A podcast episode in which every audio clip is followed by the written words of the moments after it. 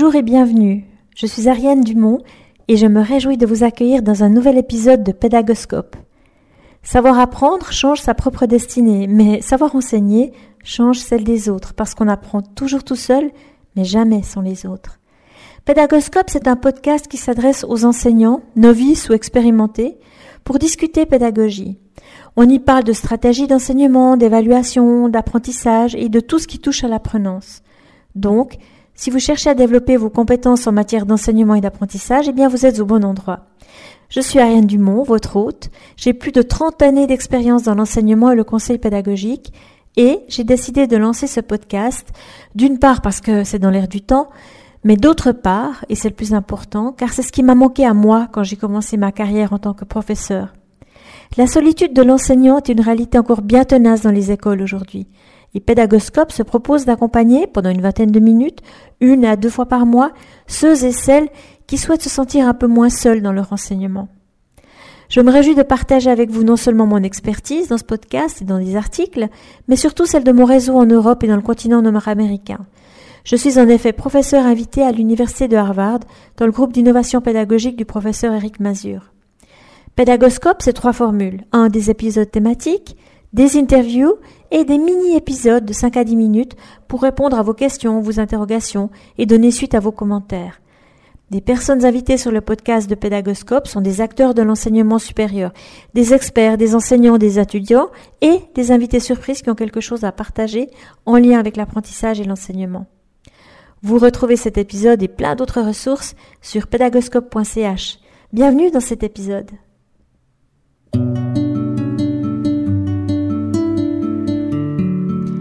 Parlons aujourd'hui de pédagogie plus particulièrement de classes inversées au pluriel.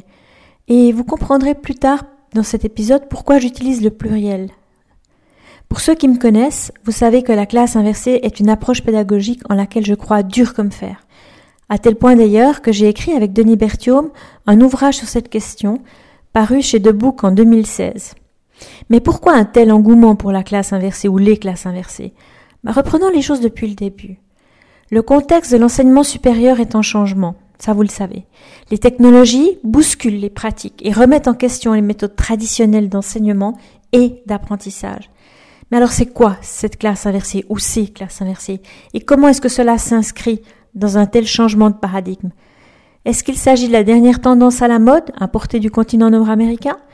La méthode miracle pour favoriser des expériences d'apprentissage optimales chez les apprenants du millénaire, les millennials?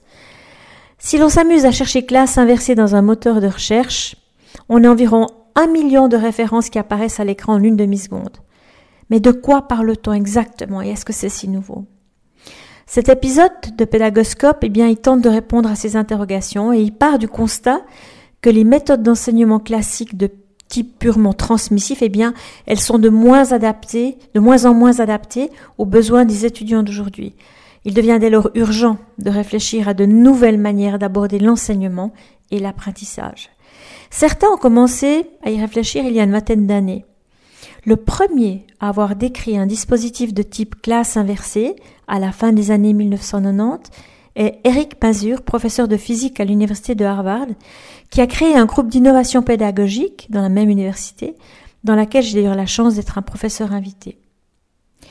Lorsqu'on dit à Eric tu es le père de la classe inversée, il éclate de rire et il répond bah, Remerciez plutôt Socrate et l'apport de la maïotique, qui est en quelque sorte l'art d'accoucher des bonnes questions euh, et des bonnes réponses chez les étudiants.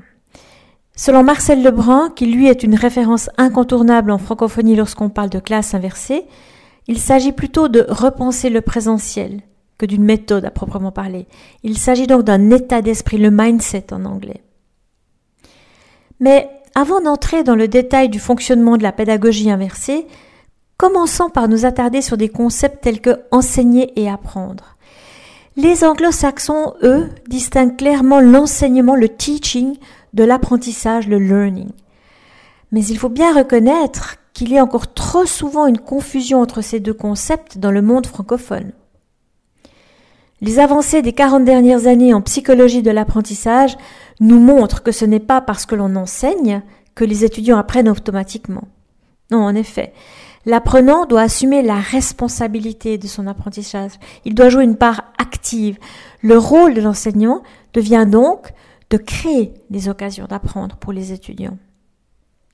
Dans une configuration classique, donc un enseignement de type purement transmissif, eh bien, il y a très peu d'occasions à l'apprenant pour s'impliquer activement et ainsi expérimenter un apprentissage en profondeur, au sens où les apprentissages deviennent utiles et durables. Un petit rappel ici, pour apprendre, il est nécessaire de se responsabiliser et d'avoir un rôle investi dans les quatre domaines suivants, tels qu'ils sont décrits par Stanislas de Haine. Le premier, c'est l'attention, hein, le filtre qu'il faut savoir captiver et canaliser sélectionner mon attention sur ce que je veux apprendre et donc éviter le multitâche. Et le deuxième axe, c'est être actif dans mon apprentissage parce que suivre passivement un cours ne contribue pas à un apprentissage durable. Ensuite, c'est le retour d'information. L'erreur, elle est humaine et elle est aussi indispensable. Donc il faut que j'ai des retours, que l'étudiant ait des retours sur son apprentissage pour qu'il puisse s'améliorer et tenter à nouveau. Et puis la consolidation de ce qui a été vu précédemment. La classe inversée ou les classes inversées, eh bien, elles offrent vraiment une possibilité de mettre en pratique ces quatre dimensions de l'apprentissage. Si on parle maintenant de technologie de l'information et de la communication, l'éthique, et quand on dit technologie de l'information et de la communication en apprentissage, on dit l'étis, eh bien, ils ou elles sont en train de révolutionner l'enseignement et l'apprentissage. Et donc, la posture académique classique du prof qui dit son cours en mode ex cathedra, eh bien, elle est de moins en moins pertinente. À titre d'exemple, et au vu de la multitude d'informations à disposition de l'apprenant sur Internet, en fait, on peut dire qu'il s'agit d'une désintermédiarisation des savoirs. Pourquoi persister dans la croyance que seul l'enseignant peut présenter, entre guillemets, le savoir aux apprenants? Est-ce qu'il serait pas plus efficace d'orienter les apprenants vers ces sources d'informations pour ensuite travailler avec eux les réflexes intellectuels essentiels à la maîtrise de ce savoir.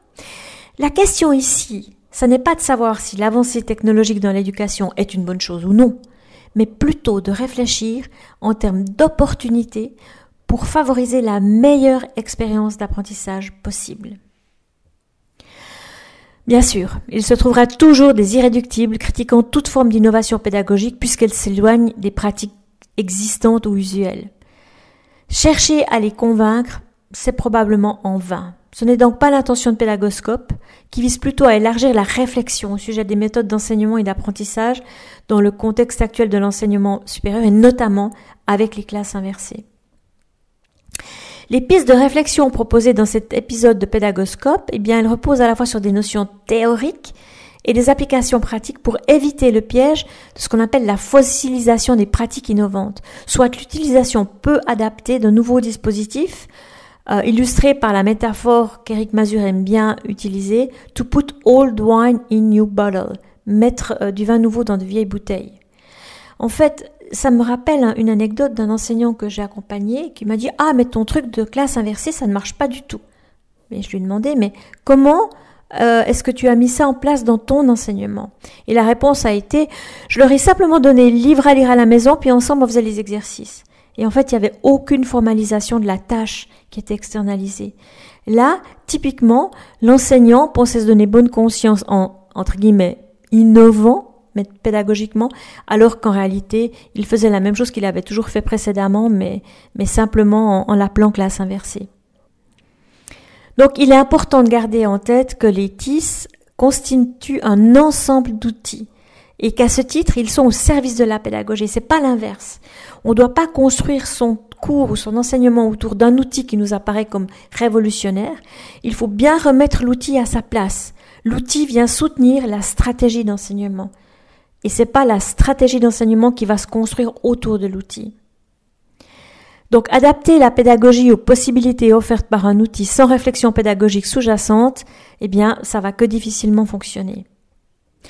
Ensuite, bah, tout dispositif pédagogique, et encore plus dans la classe inversée, il doit s'appuyer sur des principes de cohérence entre les contenus que l'on veut transmettre, les objectifs pédagogiques à atteindre, les méthodes ou les stratégies d'enseignement que l'on va déployer et la manière dont on va évaluer euh, si les objectifs ont été atteints. Donc ça, c'est la cohérence pédagogique qui doit être à la base de toute réflexion, de toute scénarisation. Et cette scénarisation-là, elle peut être soutenue par des outils, par la technologie. Il faut avoir à l'esprit que l'externalisation actuelle des savoirs, soit la quasi-disponibilité de tous les contenus du cours sur Internet, eh bien, ça permet de repenser l'articulation entre le travail à distance et en présentiel. En effet, dans une scénarisation pédagogique du type classe inversée, eh bien, la partie transmissive, ce qui est facile, est tout ou partiellement externalisé et le temps qu'on libère ainsi euh, pendant les cours, eh ben, il peut être voué à des activités beaucoup plus difficiles qui vont permettre aux étudiants de développer leur processus intellectuel en lien avec les contenus du cours. Les fonctions de base euh, qui sont les fonctions cognitives telles que la mémorisation, la compréhension, eh bien celles-là, elles sont mobilisées à distance dans la tâche à faire en mode asynchrone, à distance à la maison. Et les tâches plus complexes, comme l'analyse, la synthèse, l'évaluation ou même la création, eh bien, elles sont sollicitées dans le cadre d'activités interactives sous la supervision de l'enseignant pendant le cours, c'est-à-dire en présentiel. On peut faire référence à la définition anglo-saxonne, bon, elle est un peu réductrice, mais elle a le mérite d'être claire, Lecture at home and homework in the classroom, qui se traduit par enseignement à la maison et devoir en classe. La classe inversée, ce n'est pas une recette, une méthode, on ne lira jamais assez, mais ça correspond plutôt à un nouvel état d'esprit qui vise donc à optimiser le temps en présentiel avec les étudiants grâce à des activités qui vont les engager dans une expérience d'apprentissage en profondeur, grâce à ces occasions d'apprendre qu'on va leur donner. Et donc, il n'y a pas une seule forme de classe inversée. Il y a autant de classes inversées qu'il y a d'enseignants qui la mettent en pratique. Et il est important ici que chacun respecte, chaque enseignant respecte la manière qu'il a de, se lancer dans une telle innovation pédagogique. Il doit respecter sa posture, ses valeurs, ses croyances, certes sortir de sa zone de confort, mais pas complètement, pas tout le temps. Il doit pouvoir revenir dans sa zone de confort pour réfléchir à ce qui s'est passé, comment ça s'est passé, quels enseignements tirer et qu'est-ce qui va remettre à l'ouvrage pour la fois suivante. Peut-être encore un mot sur les étudiants, parce que les étudiants, bien sûr, ils sont au cœur de la classe inversée, ils ont tous des profils d'apprenants spécifiques, des besoins, des attentes, des forces, des faiblesses qui leur sont propres. Et donc, il est intéressant de se poser des questions sur ces étudiants. Qui sont mes étudiants? Quels sont leurs besoins? Quelles sont leurs attentes? Quels sont les objectifs d'apprentissage qu'ils devront atteindre? Quel type d'enseignement individualisé vais-je pouvoir offrir et comment? Et ce qui est intéressant ici, c'est que comme on libère du temps en présentiel pour finalement davantage accompagner les étudiants, eh bien on les connaît mieux. Et on arrive mieux à cibler son enseignement. Et on arrive mieux à les aider de manière individualisée là où ils ont besoin d'un soutien ou d'un accompagnement. Donc, si on reprend les principaux éléments euh, d'une classe inversée ou des classes inversées, on peut dire que, premièrement, l'enseignement et l'apprentissage sont organisés de manière à redonner du sens à la présence et à optimiser le temps en présence avec les étudiants. Hein, c'est un temps qui a de la valeur, qui a de l'importance. C'est pas un temps où les étudiants sont passifs. En deux, on peut dire que la transmission des savoirs se fait principalement, mais pas exclusivement, principalement en dehors de la salle de cours. Et en trois, on peut dire que l'acquisition de compétences, le développement de ces compétences complexes, ben, ça a lieu sous la supervision de l'enseignement, pendant les heures de cours, avec l'enseignant qui vient comme appui, comme facilitateur, comme soutien à l'apprentissage. Donc, la classe inversée, si on résume, ça nous invite à redéfinir ce qui est entendu par enseignement et par apprentissage. Parce que, une fois encore, il faut reconnaître qu'on utilise encore trop souvent à tort le verbe apprendre au sens de enseigner. Comme si la simple mise à disposition d'informations résultait automatiquement d'un apprentissage chez l'étudiant. Vous savez bien que c'est pas le cas, malheureusement. Les fondements de la classe inversée nous montrent bien que l'on ne peut apprendre à quelqu'un puisque l'acteur principal de l'apprentissage est l'apprenant lui-même. On ne peut rien apprendre à personne en fait. Seulement l'apprenant peut apprendre pour lui-même. Ainsi donc, enseigner implique de développer des scénarios dans lesquels les, étudiants apprennent par eux-mêmes, plutôt que de simplement savoir discourir longuement sur un sujet donné. Cela remet en question un ensemble de croyances et de pratiques dans le domaine pédagogique, que celles-ci d'ailleurs relèvent de l'enseignement supérieur ou même de l'enseignement obligatoire.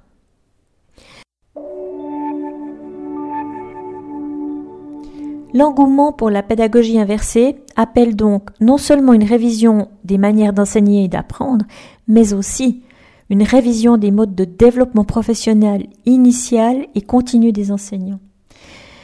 Pour Pédagoscope, il faut commencer par arrêter de prétendre qu'il est normal qu'il y ait encore des enseignements ex cathedra longs, insipides et ennuyeux, pendant lesquels les étudiants n'ont pas la possibilité d'expérimenter un apprentissage interactif. Toutes les recherches euh, en pédagogie de l'enseignement supérieur démontrent l'avantage de l'interactivité pendant les cours comparé à un enseignement purement transmissif d'ailleurs. Il faut aussi arrêter de prétendre que la question de l'apprentissage appartient aux étudiants et celle de l'enseignement aux professeurs. Le monde de l'éducation a le devoir de créer des environnements d'apprentissage stimulants, en phase avec la réalité des étudiants, et qui favorisent bien sûr la meilleure compréhension et la meilleure acquisition de la connaissance à long terme et en profondeur. Il faut aussi arrêter de prétendre que la manière dont nous avons toujours enseigné reste valable aujourd'hui. Il faut commencer par repenser l'enseignement des savoirs bien vivants à l'ère des apprenants du millénaire. Et c'est en ce sens que Pédagoscope affirme que la pédagogie inversée, les classes inversées, loin d'être simplement une mode, eh bien c'est le reflet d'un réel changement de paradigme dans l'enseignement supérieur. Et puis c'est aussi une occasion d'avoir une réponse prototypique bien encore imparfaite, mais certes présente pour relever ces défis-là. Merci.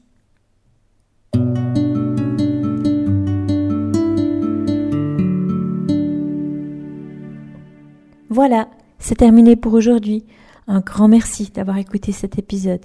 J'espère que le format vous a plu. Si oui, dites-le moi avec 5 étoiles ou même un petit cœur sur iTunes. Et si vous n'êtes pas fan d'Apple, eh bien ce n'est pas très grave. Il y a d'autres manières d'aider et de soutenir Pédagoscope, comme par exemple partager ce podcast avec deux ou trois de vos collègues et amis. Cela m'aidera énormément à poursuivre cette initiative et qui sait, cela les aidera peut-être eux aussi. N'hésitez pas à me faire part de vos commentaires ou même à postuler pour participer à un épisode de Pédagoscope si vous le souhaitez. Merci et à très vite pour un nouvel épisode.